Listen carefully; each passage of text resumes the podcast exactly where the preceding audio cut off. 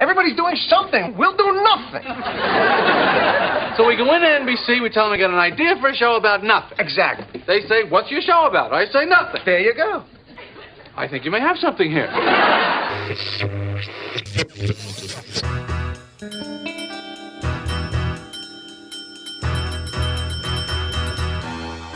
Acerca de Nada, un podcast de Diego Valle y Pablo Manzotti, donde hablamos de casi todo.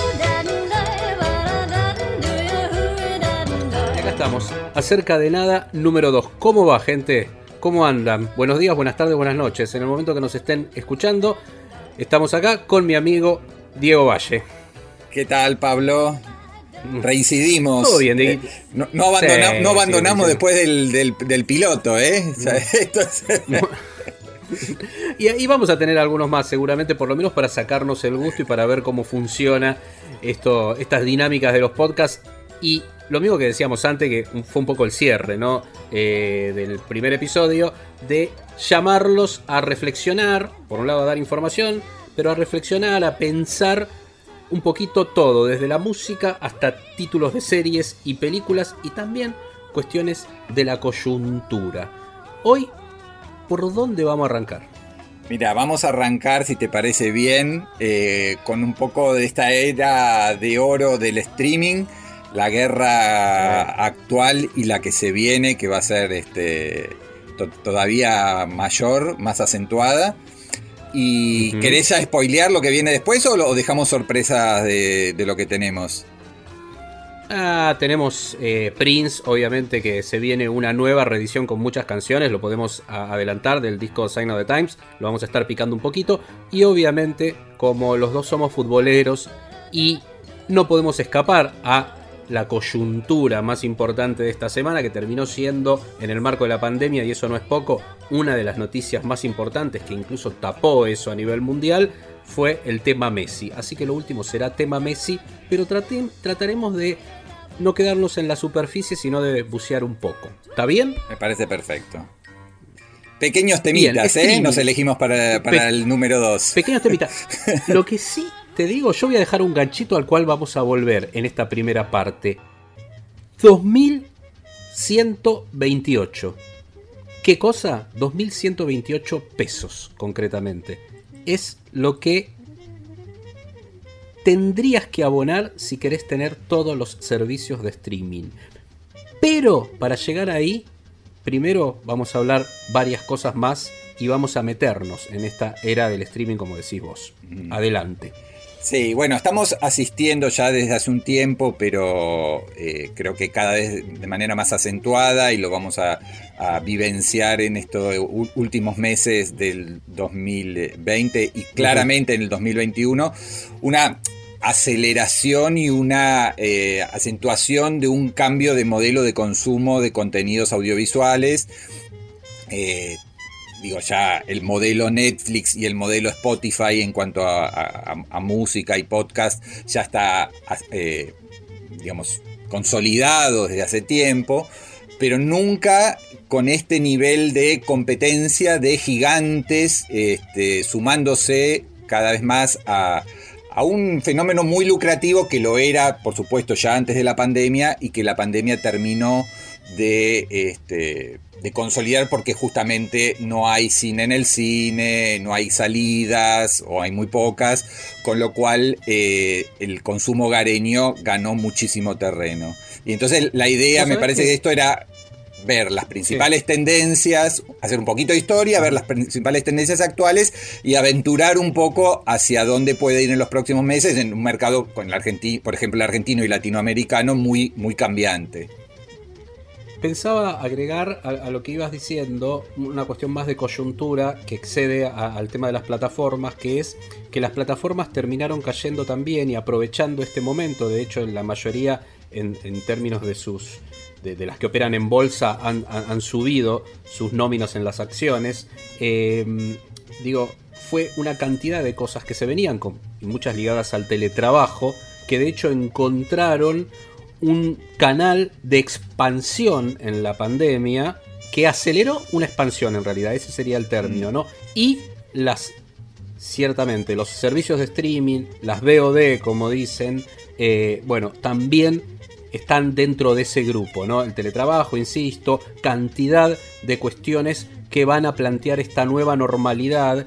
Y si bien mucho hay de una vieja normalidad, ciertamente el tema de las BOD lograron una, insisto, un ponerse al tope del mercado de una manera increíble. Ahora, cuando uno habla de BOD, habla de Netflix nada más y me parece que Netflix ciertamente es como la Coca-Cola, como la vallaspirina en esta historia, ¿no? Porque es la marca que logró instalarse como que todos van a buscar y preguntar si está todo o algo ahí.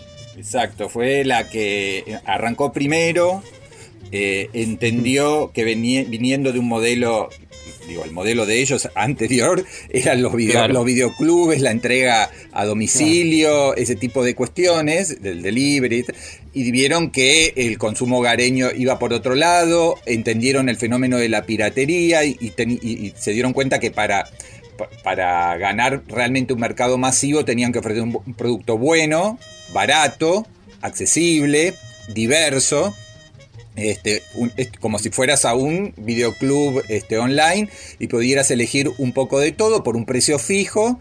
Eh, y bueno, obviamente también ellos fueron cambiando el modelo porque al principio tenían mucho material de terceros comprado y se dieron cuenta que era más rentable, aunque, se, aunque, aunque es caro este, producir este, películas y series originales, resulta igual más rentable o más barato o más accesible que comprar estos tanques este, ajenos este, por precios que, claro, cuando vos vas a negociar por los 200 millones de abonados que tiene en 200 países, te piden fortunas. Entonces estamos viendo cómo determinadas series clásicas van pasando de un servicio de streaming a otro por cifras descomunales. Vos sabés que eh, en relación a eso, la idea de, de trascender el tema de de, una lógica que vos bien marcaste históricamente, el tema de ser un servicio puerta a puerta, si se quiere, de entrega de DVD, de ahí convertirse en la vehiculización de esos mismos contenidos de DVD, pero a través de un servicio de on demand. Yo creo que el, cambio de paradigma se da con eh, la, decisión de, de transformarse en más que en vectores que lo eran, en productores de contenido, ¿no? Esto que vos señalás al último y el término de lo lucrativo ahí. Pero recuerdo una frase de uno de los CEOs de Netflix en esta última década que para mí fue paradigmática y que fue cuando entendieron todo, ¿no? Cuando salieron a jugar ahí con esa en realidad hay anteriores, pero digamos la gran punta de lanza fue House of Cards, ¿no? Em, tenemos que convertirnos en HBO antes de que HBO se convierta en nosotros. Claro, ¿qué quería decir eso? Precisamente apuntaban a esa televisión de excelencia que todo el mundo referenciaba en HBO, el gran cambio en la ficción televisiva a fines de los 90, particularmente con Los Soprano. Ellos producir ese tipo de contenidos, ¿por qué? Porque aventuraban que en algún momento y esto lo decían después explicando y extendiendo esta frase, dándole semántica a eso, aventuraban que en algún momento no nos van a dar más esos contenidos. Ni Disney, ni Warner, ni las demás empresas nos van a dar eso, porque todos van a querer tener su propio servicio de streaming. Y pasó eso, tardó.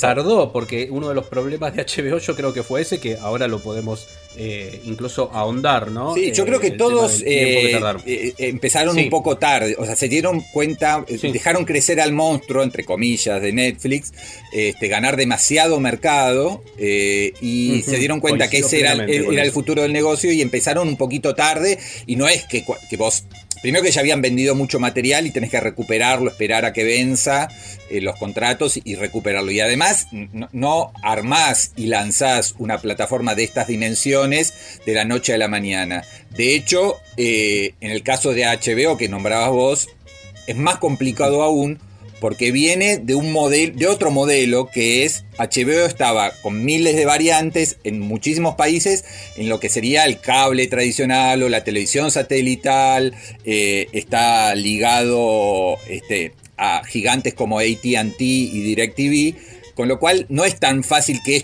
que estos negocios que ya están consolidados, este, pasarlos todo a lo que ahora sería HBO Max. O sea, DirecTV o, o incluso acá en la Argentina tienen HBO eh, está, no sé, en Cablevisión o en un montón de, de, telecentro.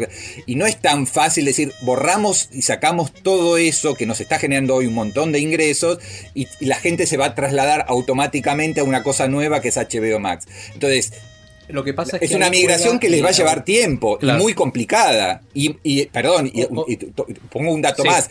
Eh, el servicio de HBO en todo el mundo es muy caro en proporción y perder ese servicio por el cual hoy tenés cientos de millones de abonados que pagan bastante para que se pasen a una, a una plataforma de streaming mucho más barata, porque la tenés que, que tenés que competir con Disney y con Netflix, es es una cuestión muy problemática y están viendo que, no les está funcionando del todo esa migración y no les está haciendo lo rentable que, esperaban. Hay que ver qué pasa cuando jueguen a nivel global, ¿no? Por ejemplo, Latinoamérica es uno de los lugares en los cuales no están jugando a nivel global con este... HBO Max va a ver qué, qué, pasa con esa experiencia. Ahí también juega el tema de Warner Media, ¿no? Por eso hay que entender cómo estos grandes grupos, que no dejan de ser grupos económicos, están conformados. HBO eh, Max, la decisión de cómo jugar o no depende de Warner Media. Warner Media es una cosa totalmente diferente a HBO, al HBO que nosotros vemos a través de DirecTV, Telecentro, Cablevisión. O sea, eso es muy interesante porque ahí es donde se ponen en juego los diferentes derechos y la regionalización de derechos de determinados contenidos. Inclusive, fíjate que a través de HBO nosotros vemos contenidos que pertenece a una de las principales Em, competidoras premium de cable en los Estados Unidos. Por ejemplo, los contenidos de Showtime. Muchas de las series de Showtime, que acá las vemos por Fox, las vemos por Netflix, como el caso de Billions, que es una serie de, de Showtime, también muchas de ellas las vimos por HBO, como es Ray Donovan. Ray Donovan es una serie de Showtime que la vimos por HBO. Eso lo pongo simplemente como ejemplo, porque Showtime es una cadena que no está jugando en Latinoamérica. Y esto lo pongo como ejemplo para que vean la complejidad del tema de los productos y los derechos de emisión regionales. Eso es una cosa, es harina de otro costal. creo que hay dos tendencias ahí, a ver si estás de acuerdo. Por un lado, es que acá no, eh, en Latinoamérica y Argentina en particular, no se manejan los mismos, con las mismas plataformas y mismos servicios que hay en Estados Unidos. Por otro lado, los derechos se van vendiendo por regiones, con lo cual pasa que, por ejemplo, todo el catálogo de las películas de, Miyazaki, por ejemplo, están en América Latina en Netflix y en Estados Unidos están en HBO. Y así millones de cosas. Ahora, por ejemplo, eh, Amazon Prime Video está teniendo un montón de, series que las están comprando por un tiempo limitado, sobre todo el paquete de Fox, para América Latina, pero en otros países o en otras regiones no están. Y lo que vemos también es que cada vez duran menos. Antes vos sabías que una serie o una película iban a, iba a estar varios años en una plataforma y ahora por ahí está unos meses, después de golpe aparece también al mismo tiempo en simultáneo en, otra, en otro servicio y de golpe en el que vos estás suscrito te dicen a partir del mes que viene ya no está más. Hay como una rotación mucho más rápida y entonces el pobre usuario, y nos pasa a nosotros que estamos más o menos en el tema, este, el pobre usuario eh, cuando va a buscar, porque la dejó pasar, esperó un par de meses, dije yo, su serie que la tenía este, ahí en, su lista, ya no figura. Y es una especie de, eh, como detective, que tenés que ir de plataforma en plataforma, buscador, estos este, eh, servicios que te dicen en qué plataforma está, y van rotando todo el tiempo. Eso creo que es también otra de las tendencias que complica este, al, usuario, ¿no? Al consumidor y te obliga por ahí a tener dos, tres, cuatro plataformas, que es otro de los temas que podríamos analizar. Si en un mercado como el que se viene en la Argentina, con tantos nuevos jugadores, hay bolsillo en el, en el público masivo que aguante pagar tantas, este, tantos abonos.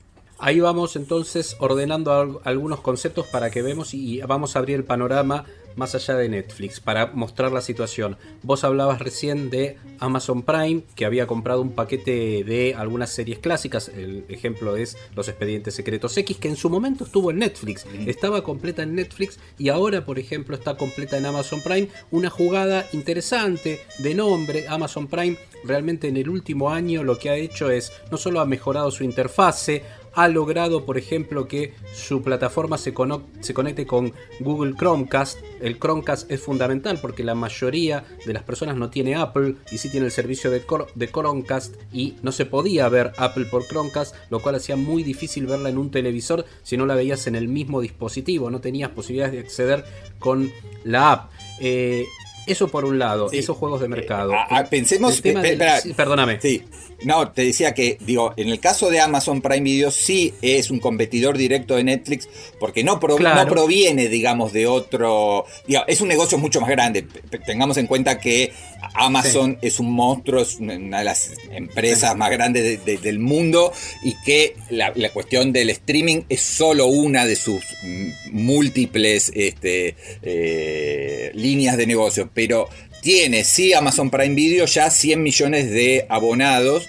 Y si contás todo Prime, ¿no? Este, los que ingresan por otro lado, son 150 millones. O sea que está bastante cerca de los 200 millones o casi 200 millones, 193 que tiene este Netflix. Como para decir, es el, jugador que hoy le está, está peleando un segundo puesto bastante cercano. ¿no? Y, habría que, decir que además eh, Amazon Prime todavía está creciendo mucho en mercados en los cuales recién está como empezando. Y eh, Netflix, por ejemplo, lo que le pasa en los Estados Unidos y que hace que no permita explotar todavía a, nivel valoración en la bolsa, es que en, Estados Unidos Netflix hace tiempo que no crece, sigue creciendo muchísimo en los mercados internacionales, pero ha llegado a un tope en los Estados Unidos porque tiene ya muchos millones de abonados de suscriptores. con lo cual eh, todas las otras plataformas que vienen muy a la saga, y ahora vamos a seguir analizando una por una, tienen todavía mucho margen de crecimiento. En cuanto a, en cuanto a Netflix, sí está creciendo mucho que son la India o en algunos mercados que tienen muchos habitantes, tienen ahí un servicio muy barato y todavía tienen realmente margen para, para seguir avanzando pero está también con una crisis de crecimiento en los Estados Unidos, con lo cual este, es interesante ver el fenómeno de cada una de las plataformas, desde dónde vienen, dónde se encuentran y cuáles son las perspectivas de acá en más. Creo que por ahí va, por eso hablábamos de Amazon como, como para no abrir un poquito más el juego a Netflix, eh, si bien no tiene una interfaz, eso también es cierto de Netflix, que los usuarios la reconocen como una de las interfaces más amables para encontrar cosas, el famoso algoritmo que incluso nunca te saca de la página cuando vos pones incluso una película o una serie que no está, te refiere a cantidad de series relacionadas, a veces de una manera muy arbitraria pareciera, ¿no? Pero en última instancia te capta con la idea de quedarte adentro adentro de, de, la página. En Amazon eso no funciona también, lo cierto es que Amazon también inauguró una modalidad interesante de negocio, esto quizás más ligado a la idea del consumo desde su página de venta de productos, ¿no? Que fue preguntarle al, consumidor qué serie le gustaba. ¿Te acordás aquella primera estrategia de eh, como salir con un montón de pilotos y que el, el consumidor valorara y en última instancia a través de la valoración se eligiera qué series continuaban, se transformaban en series y cuáles no. Esto me pareció brillante como estrategia, un poco terrible desde el punto de vista de lo artístico, pero sí brillante como estrategia de negocio, como estrategia de mercado. Y así hubo series que quedaron como Bosch, que es una serie original de Amazon, y la verdad que tiene muy buenas series, quizás la maravillosa señora Maisel hoy es como su serie emblemática, la que ganó premios inclusive, la que quizás le juega de igual a igual a The Crown en, términos de premios y de estilo de serie de, de Netflix, por ahí, por eso decimos que es la competidora más importante. Ahora, ahora. Perdón, y yo creo, yo creo Pablo, que, lo, que en algún futuro no tan lejano, parecería más ligado a la, ciencia ficción, lo que Amazon va a ofrecer eh, es directamente, eh, porque esto ya lo tienen previsto y seguramente ya lo están pergueñando y programando la idea de que vos veas una película, una serie y los productos, el, vestido que usa la actriz, eh, la comida o la bebida que este, están tomando los personajes, eh, vos lo puedas pedir por Amazon con un clic. O sea, esto de inteligencia artificial, cosa que parece, no, esto, película de 2000, que transcurre en el 2070, no, ya este, Amazon lo puede armar a partir de que vos estés viendo un contenido audiovisual y puedas estar pidiendo con un par de clics este, productos que vos veas en las series y en las películas. Bueno, sería un paso más del el product placement o el inside product, como se llamaba ese concepto que creció mucho en la década del 90 con series emblemáticas como Friends. Friends era una serie que por ahí no tenía el máximo de rating, si bien tenía buen rating en los Estados Unidos, pero había cantidad, cantidad de entrada de dinero a la serie cuando se popularizó por el tema de la ropa que usaban eh, los protagonistas, las tazas que aparecían, los muebles que aparecían en la casa, todo eso era el, product placement, ¿no? La idea de meterte el producto adentro del contenido, en este caso sería ir un paso más allá, no solo que lo tenés adentro del contenido, sino que cliqueas y te deriva a la compra virtual de ese producto. Está perfecto, es, eh, es una evolución increíble. Ahora, ¿hay otros jugadores? sí. estábamos hablando Vamos a hacer un paréntesis muy chiquito y después nos metemos en el jugador que va a ser Disney Plus. Primero uno que ya está hace más de un año jugando, hubo una presentación importante, incluso para la prensa y todo, que unía el tema del contenido eh, audiovisual con la música. Y ese es YouTube Premium. YouTube sí quiso salir a jugar también con la producción propia y eh, salió con una serie que anduvo muy bien, incluso te diría muy buena serie, que es Cobra Kai, tiene dos temporadas, pero ahí fíjense, como no anduvo a la altura de lo que pretendían, recordemos que YouTube pertenece a Google, eh, las primeras estimaciones, bueno, Cobra Kai, que fue de alguna manera su producto emblema, que no abrió el juego a demasiadas series más, uno no encuentra mucho más en ese famoso, en esa solapa, si uno entra a YouTube y tiene la, cuenta premium, hay una eh, solapa que, que, es YouTube Originals, que ahí es donde están las producciones originales de YouTube. La verdad no había mucho más y sobre todo atractivo al lado de Cobra Kai, que en última instancia se subía todo el tema retro, a el éxito de los 80 de Karate Kid, tenía un montón de cosas positivas. Fuera de esto, lo que hicieron fue abandonar un poco el proyecto de Originals, concentrarse sí en YouTube Music, que puede competirle a plataformas para streaming musical, como Spotify, como Apple Music, y ceder derechos en este caso, al punto de que este fin de semana es el fin de semana en el cual Netflix se apropia de Cobra Kai la tiene en su plataforma y va a producir directamente la tercera temporada. Ahora, YouTube Premium, después vamos a cerrar con el tema de los valores de cada uno. YouTube Premium es una de las plataformas más, más baratas y accesibles que hay en el país, en nuestro país en este momento. Sí, pero yo, yo la pondría. sí, entonces querés decir algo. Sí, yo la pondría entre los fracasos. Digo, eh, YouTube no vamos a descubrir nada que es, un, éxito, eh, es, un, éxito absoluto, hipermasivo, todos los adolescentes, eh, los youtubers, digo, no, vamos a hablar por pero como como proyecto el, YouTube original fue un fracaso. Como también. Eso sí, pero yo creo que se concentraron en lo que vos decís. Me parece que lo nuestro no va por acá, probamos, no va por acá. Lo nuestro va a ir por la música y va a ir también seguir explotando esto, los canales de youtuber, como decís vos, me parece que ahí es donde está. Y el otro, y el otro fracaso creo que también sería mencionable el de Facebook Watch, porque en un momento Facebook dijo vamos a ir con todo al negocio.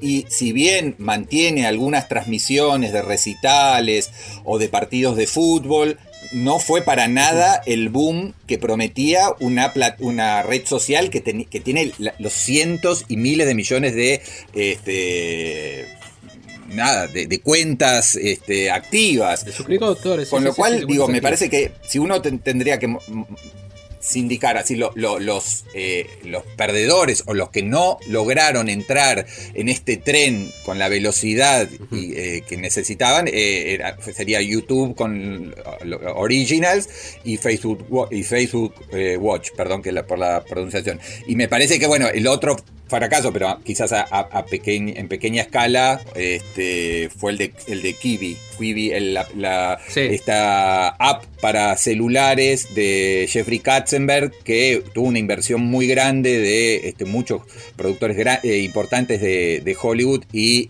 ya se sabe, porque digo, si, si no pica la cantidad de, de, de abonados, de suscriptores en los primeros meses, ya te das cuenta que no la levantan con nadie. De hecho ahora están viendo que como no- la gente no quiere tener una plataforma exclusivamente para, para teléfonos celulares, la están ampliando a los televisores, a los smartwatch, pero este, a Smart TV. Pero serían como lo- lo- los fracasos. Y sí, este, dentro de lo que podríamos decir que, que arrancó bien, vos la nombrabas recién, está el tema de Disney Plus, sobre todo en los Estados Unidos primero y ahora también en Europa y se viene muy prontamente a América Latina. Sí, ahora a mediados de noviembre, un poquito después, ya empieza a jugar. Todavía no se sabe el precio. En Estados Unidos es de 7 dólares al mes. Obviamente no va a ser ese precio acá en el país. La idea es que salga como mínimo al principio, por lo menos, con un, un precio más competitivo con Amazon. Aunque Amazon es realmente muy barata también. Y con eh, Netflix. Va a ir por ese lado.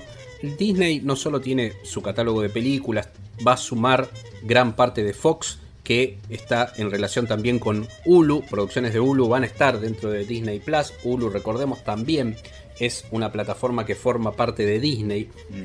En este caso, a nivel mundial, ¿no? Lo que pasa es que no va a estar jugando como plataforma acá en Argentina. Eh, y Disney Plus eh, salió con algo muy interesante que fue con la serie ligada a Star Wars, al universo de la Guerra de las Galaxias, que fue The Mandalorian. Sí. The Mandalorian tiene todo, todo lo bueno de la tradición Star Wars. Es una produ- producción, te diría, por momentos excelentes algunos episodios y los que no son excelentes son como mínimo muy, pero muy buenos. Eh, incluso tiene todo eso que le faltó, ese espíritu, te diría, que le faltó a las últimas tres películas de Star Wars. Entonces, todo eso hizo que, por un lado, hubiera una aceptación de los fans, pero que también trajera a gente fuera del universo y terminó siendo la marca mundial, ¿no? Eh, de Mandalorian.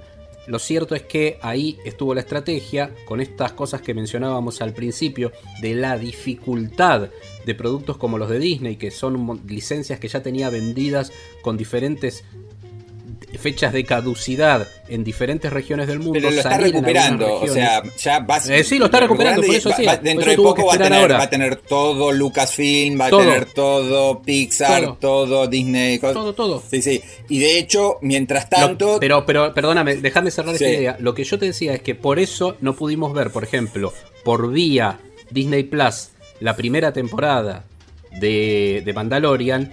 Y la estrategia interesante fue que sabían que a muchos territorios como Latinoamérica iban a llegar a altura de segunda parte del año, se hablaba siempre de este 2020, se confirmó noviembre y ahí sí se va a poder ver la segunda temporada de The Mandalorian, ¿no? Eso es interesante también, ese gancho como para atraer a, a los suscriptores. Sí, y decías, Sí, que mientras tanto, mientras además de los sellos grandes que ellos ma- manejan, ¿no? Sí. Obviamente, eh, todo Pixar, todo Star- el mundo Star Wars, etcétera, Marvel, por supuesto, eh, van comprando cosas y con eh, algunos hallazgos, como fue, por ejemplo, el musical Hamilton. Eres un musical que para el mercado norteamericano, porque tiene que ver con su propia historia, eh, fue muy importante. Pagaron una fortuna, creo que 70 millones de dólares por los derechos, y eso eh, tuvo récord de audiencia y hizo subir la cantidad de abonados en el momento en el que lo lanzaron. Para tener una idea, estábamos diciendo que Netflix tiene 200 millones de abonados. Amazon Prime tiene 100 más otros 50 vía Prime.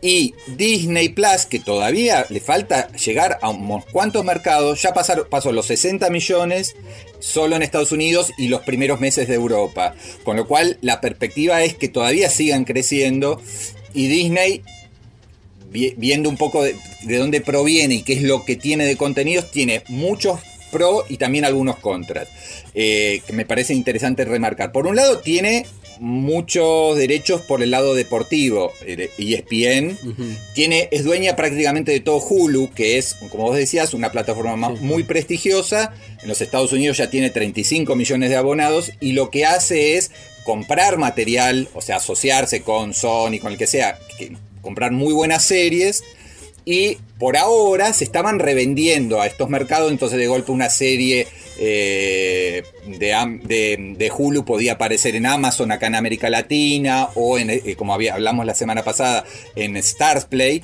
pero seguramente cuando las recuperen o las próximas producciones de, Hulu, como decís, vayan directamente a, Disney Plus porque es parte del mismo emporio. Eh, lo que pasa es que Disney no pegó el, el salto tan grande en cuanto a valoración porque así como mejoró mucho en todo el tema streaming, tuvo un muy mal año por el tema del cierre de sus parques de diversiones, por no poder estrenar sus películas de Marvel, etcétera, en, eh, salas. Como es un emporio que viene de distintos este, formatos de, de, negocio, le está yendo muy bien en el streaming, pero está sufriendo por toda esta imposibilidad de abrir, bueno, parques y lo que estábamos diciendo.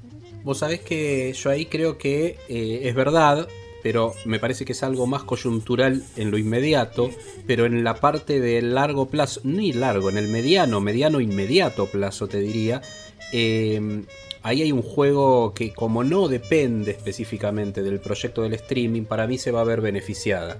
Primero porque tiene una cantidad de contenido que al recuperarlo no se lo va a dar a las demás plataformas. Es un contenido que en la mayoría del mundo se quiere ver, se quiere volver a ver, sobre todo lo que es animaciones y películas de superhéroes, lo que sería el contenido más popular, entre comillas, más las cosas que preparen específicamente para su plataforma, las series con licencias muy importantes, como la de Indiana Jones, como las de eh, Star Wars, me parece que es, es, es un win-win que está así matizado por este momento muy, muy particular, pero yo la veo como ganadora de toda la cancha a Disney Plus. Y recordemos Ahora, ahora, igual te doy la palabra para contradecir eso. No, no, no, no, estoy, estoy de acuerdo. Digo, eh, y, pensando incluso y recordemos, no, déjame, pero mirá, déjame este, este cañón que no mencionamos de Fox, que acá en Argentina me dijeron que van a ir algunas temporadas nada más, no las 30, más de 30 creo que son. Los Simpsons. Los Simpsons está todo en Disney Plus en Estados Unidos. ¿eh? O sea, como para que se den una idea. Y recordemos lo que es Los Simpsons en este caso. Sí, decías. Sí, no, estoy, estoy de acuerdo. Eh, yo creo que en proporción, te lo dicen, o sea, eh, Argentina es un mercado pequeñísimo, insignificante.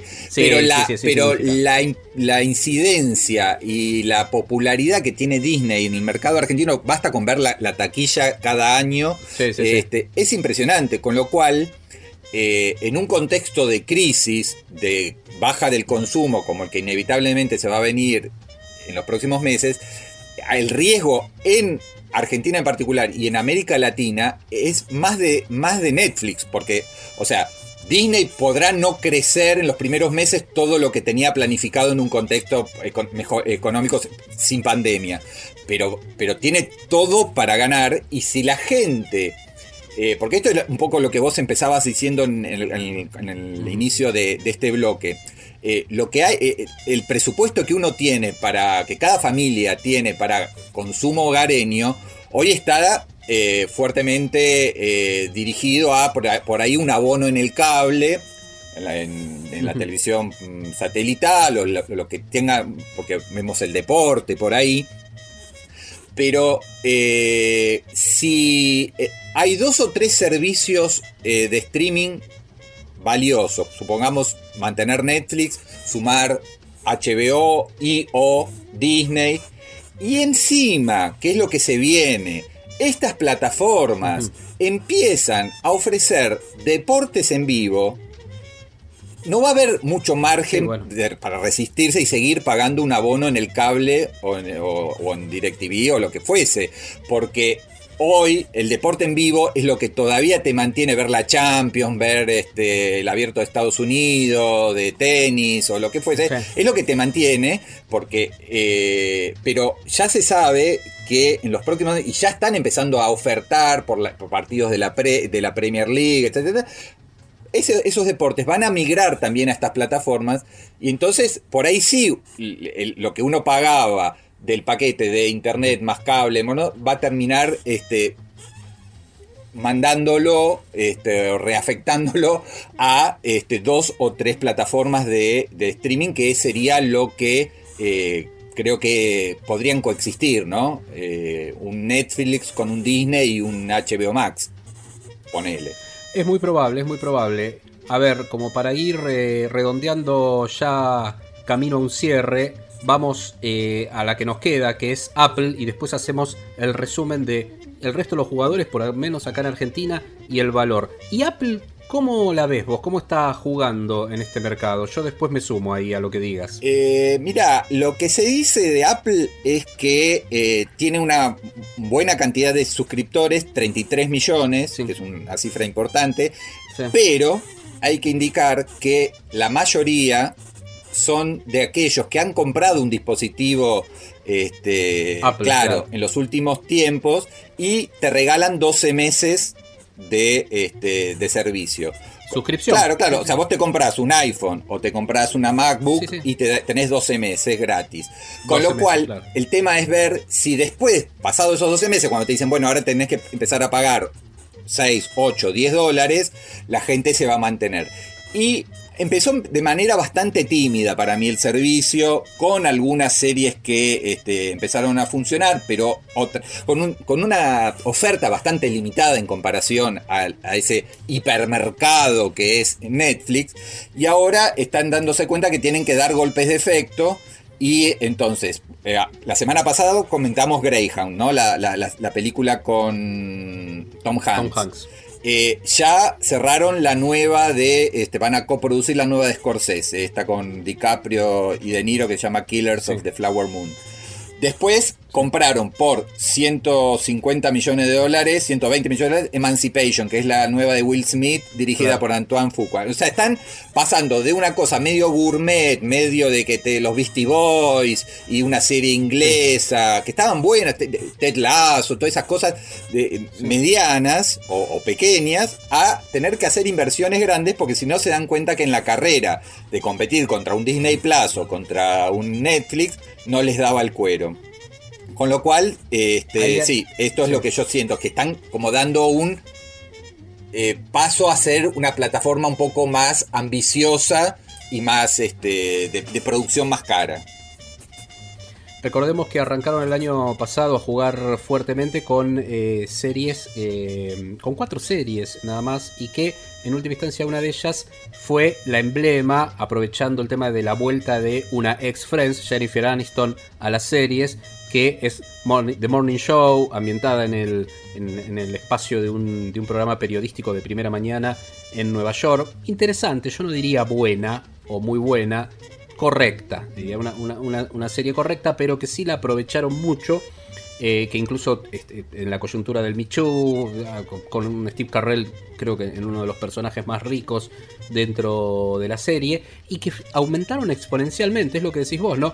Salieron a jugar con una cosa más gourmet este año fuerte, que para mí es excelente el contenido, el documental de Spike Jones de los Beastie Boys y ahora va para ese lado, ¿no? No, y no dejo de destacar haber metido a Spielberg con una franquicia de Spielberg que es la de eh, las Amazing Stories, ¿no? Los cuentos asombrosos, tan populares en la década del 80 que de alguna manera referían a un clásico de la televisión y de la primera televisión o por lo menos la primera televisión en expansión como la dimensión desconocida. Bueno, y ahí pasamos. ¿Cuánto sale Apple TV Plus en Argentina? 5 dólares. Vamos a ver cuánto va a salir Disney Plus, pero voy a ir sumando y de paso voy mencionando algunos servicios. Tener un servicio de Netflix full te está saliendo con impuestos 460 pesos. Recordemos que hay dos posibilidades con menos aparatos disponibles y si incluso no pedís el HD, hasta te queda de 200 pesos un servicio de Netflix. Pero tomemos el full que te permite HD, 4K y varios aparatos conectados, 460 pesos. Amazon Prime, un servicio en cuanto a relación precio y servicio, yo creo que es lo más conveniente, 292 pesos finales.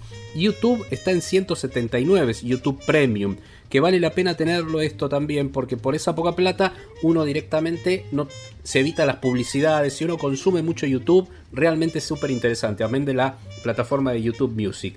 Y hay tres jugadores que no mencionamos, Diego. Accord TV, que es una app y una plataforma que tiene series inglesas, muchas de la década del 80 y del 90, muy barata, 139 pesos. Una plataforma más de corte local con una excelente, excelente catálogo de películas clásicas que es Qubit.tv o Qubit si quieran con Q. Esa es relativamente cara para ser una plataforma que no tiene tanta penetración, sale 349 pesos. Y después está Movie, MV larga I, que es una plataforma que sale 219 pesos mensuales y que tiene también películas clásicas, pero con un sistema más de reposición te diría cada 15 días. No, cada no, lo que 20 hace, yo, días. yo, Eso. yo, eh, la sigo, eh, movie. Eh, Sí. Tenés un estreno diario que dura, Sí. dura un mes. Un estreno diario, ahí está. Y, eh, o sea, 30 estrenos al mes, más algunas cosas, algunos ciclos y algunas cosas con, con festivales, etcétera. Es muy cinéfila, o sea, van al nicho, cinéfila, ¿no? sí. ¿no? No, no, para nada compiten con esta, con, con estos gigantes. Pero eh, después hay- un montón que todavía ni llegaron acá y yo no sé cuando lleguen qué mercado van a tener, que es el famoso Peacock, ¿no? De, del- de NBC Sí, Universal, del grupo Comcast, está Pluto TV de Viacom, está CBS All Está Access, jugando, o sea, esa es gratuita, por eso no la mencioné. Claro, o sea, es, es una acá. locura. O sea, si uno se pone a pensar lo que puede pasar de acá a un año, cuando estén todas estas plataformas este, eh, funcionando y compitiendo entre sí, me parece que vamos a estar absolutamente desbordados nosotros como críticos y periodistas especializados en cuanto a lo- los contenidos a recomendar o a, o a analizar. Y el pobre y el atribulado este, cliente o potencial cliente de qué hacer con el presupuesto que tengamos para, para consumo hogareño y cómo eso también puede repercutir en el, tema de las salidas al cine, porque si uno empieza a tener dos, tres abonos fijos, este, lo va a querer hacer rendir ¿no? de, streaming y va a decir, bueno, entonces no voy al cine o este, reduzco otro tipo de gastos. Así que bueno, será mm, motivo de análisis este, para, para futuros meses. Absolutamente. Y toda esta cuenta da 2.128 pesos, que fue la suma, o la cifra, perdón, no la suma, con la que arrancamos este extenso bloque dedicado al streaming. Pero tenemos más acá en Acerca de Nada.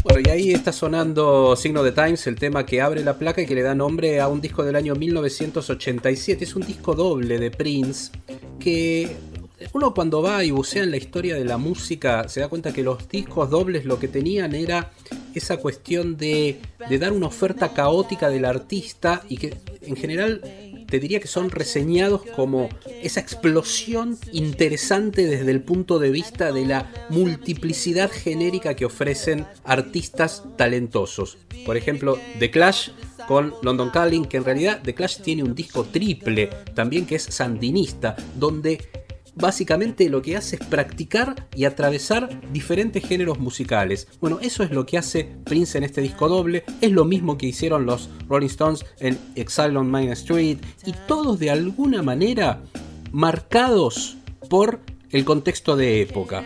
Led Zeppelin, si se quiere, con Physical Graffiti. ¿Y qué tiene este disco de Prince, este disco doble? Básicamente el cierre de la década del 80, tres años antes. O sea, esa cuestión más festiva de los 80, atravesada en este caso por la madurez definitiva musical de Prince, que ya venía de jugar con Prince and the Revolution, en este caso se saca de encima a Prince and the Revolution, eh, del éxito de Purple Rain, bueno, todo eso, todo ese cóctel en dos discos increíbles que influyeron muchísimo a músicos argentinos. Los músicos argentinos lo elegían en, último, en, último, en última instancia como uno de los discos clave en el año, en el año 1987, y todos querían copiarlo. Y muchos lo copiaron, o copiaron cosas de Prince muchos años después. El caso de eh, Fito Páez fue uno de los principales, y porque lo escuchaba Charlie García en realidad, porque el primer músico argentino que escuchó a Prince y que trató de usar algo de esa mezcla de pistas y de secuencias de Prince fue precisamente Charlie García. Sí, eh, haciendo una analogía también con o una ligazón con, el cine, este, Prince venía de hacer en el 84, sí, uno de sus discos obviamente más este, emblemáticos y populares, y una película este, que hoy, hoy se transformó en una película de culto, en ese momento fue bastante maltratada, me acuerdo haber leído la crítica de Vincent Camby en The New York Times, este, destruyéndola, y hoy podemos decir que es una de las mejores malas películas, porque es absolutamente ridícula y absurda este, en cuanto a la trama, pero sigue siendo este, el, The Kid con Apolonia peleándose contra Morris Day y The Time, esos duelos con una música alucinante. Y como decís, fue el corte de una etapa, la etapa con The Revolution, y llega este disco que la verdad, creo que en el medio llegó a grabar un par de discos que, no le gustaron, que los desechó, algunos los terminó publicando tiempo después, pero tiene que ver también con esta efervescencia creativa, este, esta diversidad musical de abordar todos los ritmos, a veces dentro de las mismas canciones. Este, si uno este, analiza algunas de, los temas clásicos de este disco, empiezan, no sé, eh, con, un rock desenfrenado y a mitad de tema son una balada y terminan también de formas épicas. O sea, él se permitía absolutamente todo y me parece que en este sentido es uno de los discos este, que sin dejar de, tener hits, este, como You Got the Look o con China Easton, etc., eh, sigue siendo hoy uno de los, uno de los discos más importantes eh, de los 80 y diría también de toda la discografía de, de Prince. Sí, particularmente creo que con el de los 90 que habla, que abre con el signo y con Purple Rain, yo creo que son los tres mejores discos que pintan un artista muy prolífico, como vos decís. Y estamos hablando de este disco no solo porque nos encanta y que podríamos hablar muchísimo y dedicarle un, podcast entero, sino porque ahora, en el mes de septiembre, va a salir una reedición. Pero una reedición como viene siendo, vienen siendo estas reediciones de Prince que están manejadas por los herederos, por quienes tienen los derechos. Esto no lo quería hacer Prince. Prince tenía, tiene, la, en realidad la familia, los herederos, la famosa bóveda, donde se hicieron especulaciones de que hay para sacar un disco nuevo de aquí a 30 años, como para que se den una idea. Y esto cuando se pensó que era una exageración, no chicos, no es una exageración. la reedición de Signo de Times va a salir con 63, sí, 6, 3. Va a tener 92 tracks están obviamente todos los tracks originales, con remasterización, con todo eso. Pero va a salir con 63 temas que no fueron nunca antes editados, que es parte de la famosa bóveda básicamente de esa época, porque también Signo de Times era un proyecto previo de Prince que iba a ser Crystal Ball. Crystal Ball salió finalmente en los 90, que era, y es un disco triple, o sea, como para que se den una idea cómo jugaba Prince precisamente en esta idea de lo que es lo prolífico en términos de producir, producir y la idea del estudio en su casa y todo eso. Vamos a escuchar entonces uno de los temas nuevos, entre comillas, que son de fines de los 70, principios de los 80, sus producciones que tienen varias tomas, Witness for the Prosecution, entonces es lo que estamos escuchando acá en Acerca de Nada.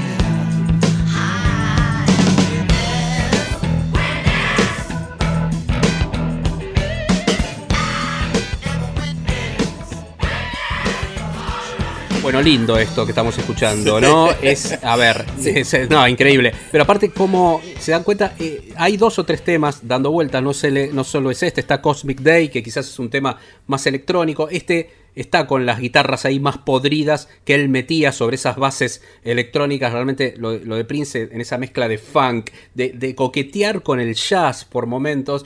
Bueno, qué, qué- qué artista, qué artista increíble, realmente increíble.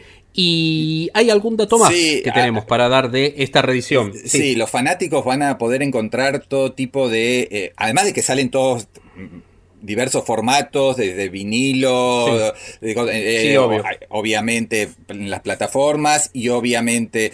También eh, va a haber eh, DVDs con un par de conciertos que él dio en el año 87, este, uno incluso con una participación especial de Miles Davis, un libro de 120 páginas con, con fotos y, y materiales inéditos. Así que, y ahí, con lo que vos decías, 63 temas este, que nunca habían este, aparecido, con lo cual, sumado a la remasterización, obviamente, del disco original, estamos en presencia de un mega lanzamiento que, como vos decías, eh, esto es fines de septiembre. 26 de septiembre. Sí, sí. 26 de septiembre. 26 de Así septiembre. que los eh, 26 de que septiembre. amamos a, a Prince no nos podemos perdernos este, absolutamente todas estas delicias, estas rarezas y estas novedades a, a ya tanto tiempo de, de su desaparición que la verdad junto con Bowie son de las que más sigo lamentando cada día que pasa. nos, no- nos, pe- nos perdimos muchos años de Bowie y de y de Prince. Mucho. Y de Prince ni que hablar. Y de Prince ni que hablar. De Prince la ventaja que tenemos es esta. Yo soy muy defensor de esto. ¿eh? Más allá de que la voluntad del músico quizás hubiese sido otra o que ese material, si bien él lo tenía pensado para ir lanzándolo y compartiéndolo con el mundo, quizás no saliera en la manera en que está saliendo ahora, quizás como vomitado. Pero la verdad que soy un defensor de esto, ¿no? En el caso de cuando sale algo perdido de los Beatles, o de Prince en este caso, o de Bowie, como vos mencionabas, yo Mira, cuando me dicen no, pero bueno, es una cuestión de comercial, digo, miren muchachos, de cualquiera de estos artistas que acabo de mencionar, aunque sea que estén soplando o erutando adelante de un micrófono, yo lo quiero escuchar. Así que, bueno, vamos a seguir hablando, tenemos un rato todavía para el último bloque, nos vamos con un tema, pero de El Signo de Times original, que va a salir ahora reeditado también y remasterizado. Uno de los temas que a mí más me gusta del disco 1 es Starfish and Coffee.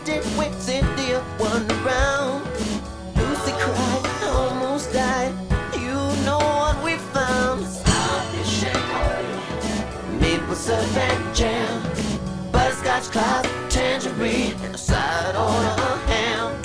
If you set your mind free, baby, maybe you'd understand. Starfish and coffee. Maple syrup and jam. Oh.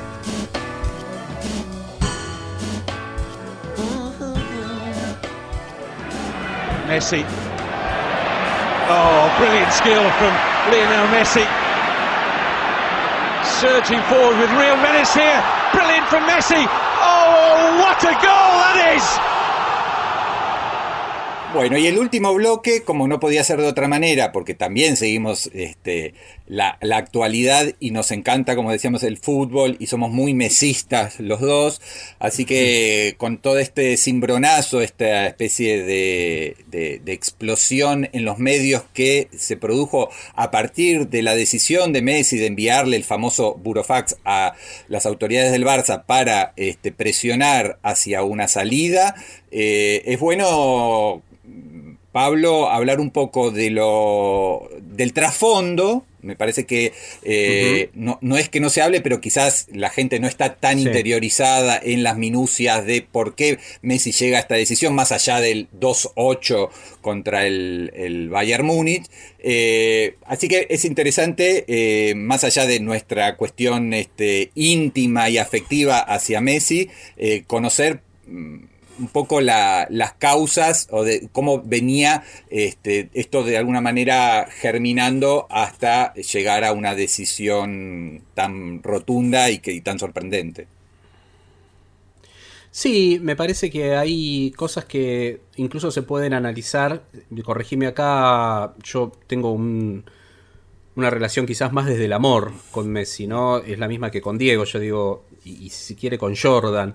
Eh, admiro a esos eh, deportistas que por esas cuestiones de la vida, del destino, más allá de que creo que hay mucho trabajo en cada uno de ellos detrás, desafían la física, ¿no? La sensación que da cuando Jordan se mantiene en el aire y invoca ese triple increíble o ese doble, es que está desafiando la física. Los goles de Diego Maradona, particularmente en el Napoli, a mí me suena a una persona que desafiaba la física y eso lo volví a vivir con Messi. No lo vivo con Ronaldo, por ejemplo, que me parece un jugador eximio. Messi es eso para mí y quizás esto por ahí tiene un germen que va más de tres o cuatro años atrás, lo que fue en su momento, eh, la salida de Pep Guardiola, si bien hubo ahí una transición interesante y algunos títulos conseguidos se fue desgranando y me parece que si uno tiene que buscar un vórtice de un conflicto y corregime vos si no es así, es la dejada ir a Neymar, ¿no? Y no preocuparse por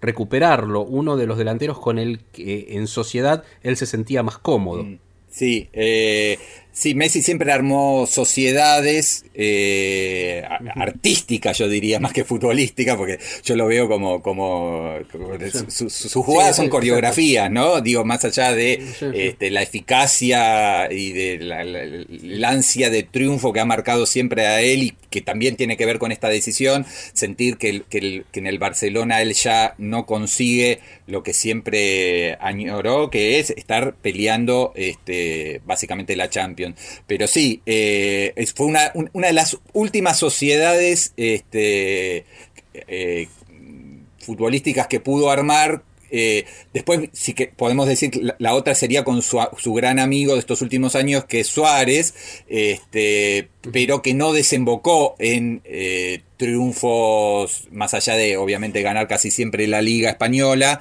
este, en, en el terreno europeo.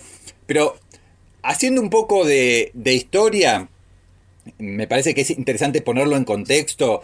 Eh, el Barça, antes de los de, la llegada de Johan Cruyff como entrenador y a, la, creación de una escuela eh, futbolística, eh, era un club mediano, o sea, importante en España, pero mediano en el contexto internacional. Cruyff llega este, a fines de los 80, eh, dirige el club 8 años, gana la primera Champions en el 91, 92, eh, con gol de Kerman, que es ahora el, técnico que acaban de contratar y que aparentemente no se ha llevado nada bien con, con Messi en el encuentro que tuvieron.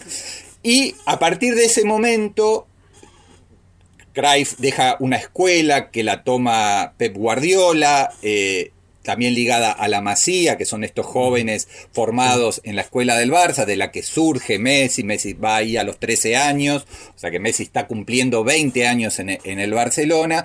Eh, el pico, como vos decías, Pablo, es el momento en el cual asume Guardiola como técnico, el presidente es eh, Laporta, que es un tipo totalmente distinto a lo que fueron todos los presidentes del Barcelona en estos últimos años. Son, eh, Barcelona siempre fue dirigido por los varones de la política tradicional este, de, Barcelona, de Cataluña. Este Laporta era un treintañero que irrumpió, eh, nadie le daba la posibilidad de ganar las elecciones, le gana a la vieja guardia del Barcelona, este, lo lleva a Guardiola.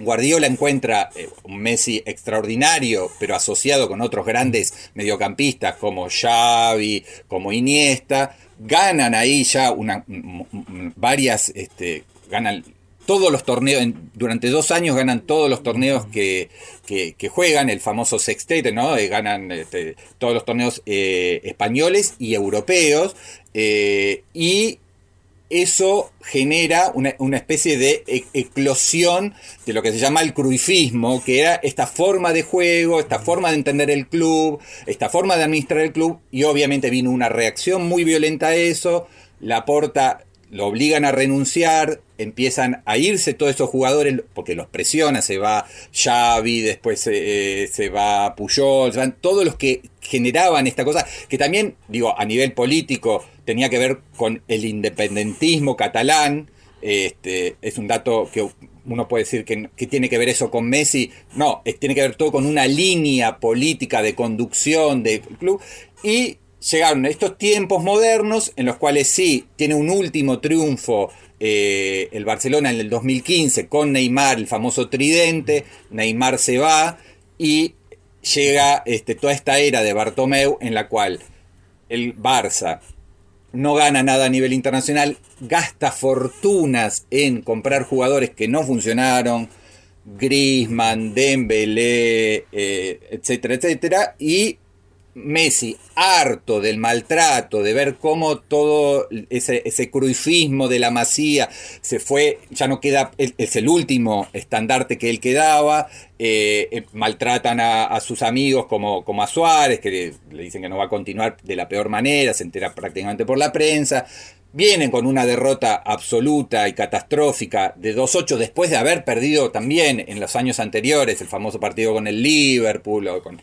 con lo cual, es, claro, la Roma. es una catarata que hace que el, que el tipo, quizás de la peor manera, pero entendible, ya harto, le dice a los abogados, y sí, mira, si podemos salir eh, por la cláusula esta de, como que tenía un, inciso del contrato, en el cual podía salir, salgamos. Y si no, negociemos, que es lo que va finalmente a ocurrir que es que eh, se va a negociar una salida más o menos eh, amable y digna, que le deje algo de plata al Barcelona, pero este, Messi necesita volver a un equipo competitivo y necesita, creo, reencontrarse con Pep Guardiola y esos momentos de alegría para que en estos últimos dos o tres años de carrera eh, profesional a tope sea, digamos, este, disfrutando y no padeciendo todos estos últimos años. Perdón por el, soliloquio, pero me parece que era interesante poner en contexto. De, Esa es la línea, claro, el contexto.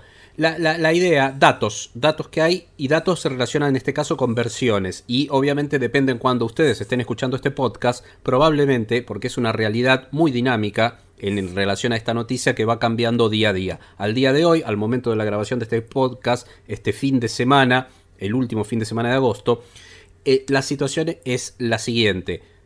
Versión es que Messi no tiene tanto problema por la plata, que hay una versión que habló con Pep Guardiola y que él aceptaba hasta reducirse su contrato un 30%, hasta tres veces, perdón, de lo que ganaba en el Barcelona para ir al Manchester City. Versiones que los dos clubes en disputa podrían ser el Paris Saint-Germain, pero muy de costado, que nadie habló oficialmente por parte del Paris Saint-Germain, es algo más instalado desde los medios, pero son los dos que tendrían poder como para recibirlo. El otro obviamente estamos hablando del Manchester City.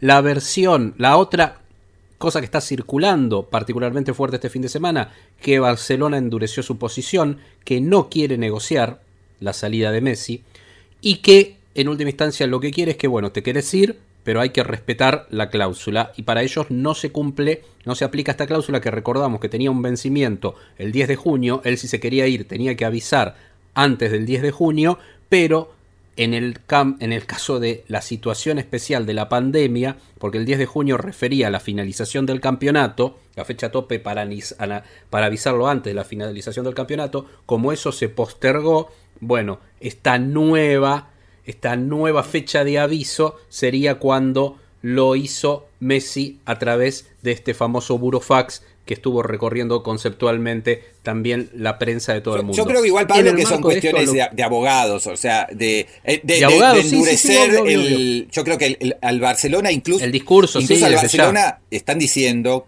porque esto también hay que tenerlo en cuenta, que le conviene en el fondo, más allá del desprestigio y de la ira y de la ira de, su fan, le conviene que se vaya Messi porque Messi hoy le implica una erogación, el, club está en rojo y vos sabés que en el Barça eh, tienen que poner de su bolsillo, entonces si a fin de año, a fin de, que ya además es el fin de la gestión de Bartomeu, eh, el club está en rojo, tiene que responder con su patrimonio personal.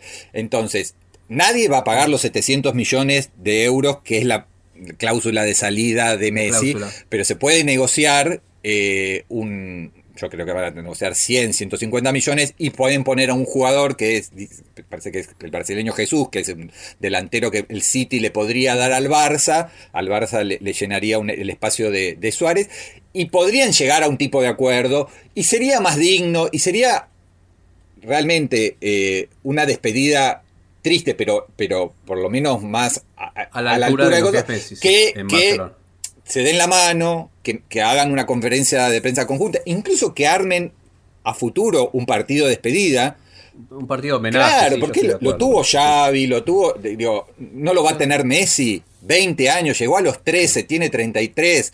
La vida de Messi es con el Barça y un poco con la selección Sí. argentina, pero que no, no, así, no, ha- no ha estado a esa altura.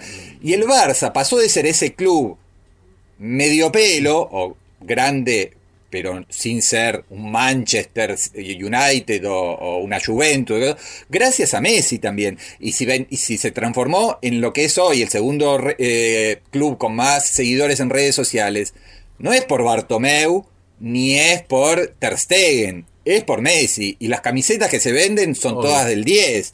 Entonces, llegar a un, a, a- a un final triste, porque después de 20 años va a ser inevitablemente doloroso, por lo menos que sea eh, de común acuerdo, con beneficios mutuos, y que Messi pueda ir a un lugar en el que todavía sienta que pueda pelear un campeonato europeo y de la mano del técnico que mejor lo hizo jugar, que mejor lo, que más lo atendió, lo entendió y este, del que más se siente afín, que es eh, Pep Guardiola.